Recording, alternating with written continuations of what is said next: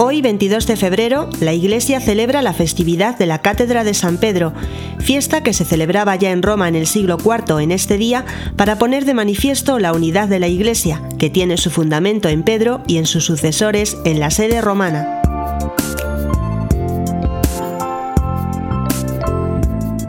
La cátedra significa materialmente la silla desde donde enseña el maestro, en este caso el obispo, pero ya los santos padres la utilizaban como símbolo de la autoridad que tenían los obispos y especialmente la sede de Pedro, la de Roma. Por ejemplo, San Cipriano decía, se da a Pedro el primado para mostrar que es una la Iglesia de Cristo y una la cátedra, es decir, el magisterio y el gobierno. Y añadía para recalcar la unidad, Dios es uno, uno el Señor, una la iglesia y una la cátedra fundada por Cristo.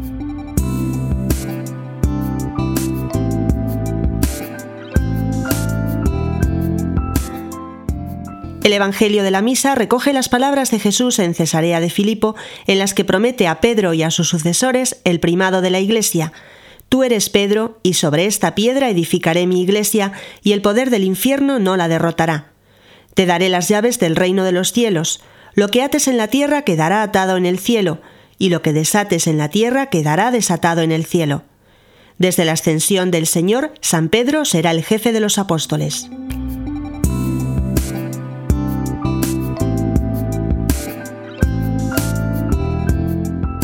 El apóstol, después de realizar numerosas conversiones en Judea, pasó a Siria permaneciendo en Antioquía y estableciendo su cátedra en esta ciudad durante siete años, Después se trasladó a Roma para seguir con su predicación y transformarla en el centro de la Iglesia Universal.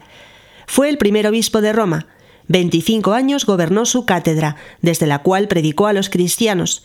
En Roma aún se conserva con veneración en la Basílica de San Pedro la silla de madera, ahora cubierta de bronce y oro, desde la que según la tradición se habría sentado el príncipe de los apóstoles. La fiesta de hoy nos ofrece una oportunidad más para manifestar nuestra filial adhesión a las enseñanzas del Santo Padre y a su magisterio.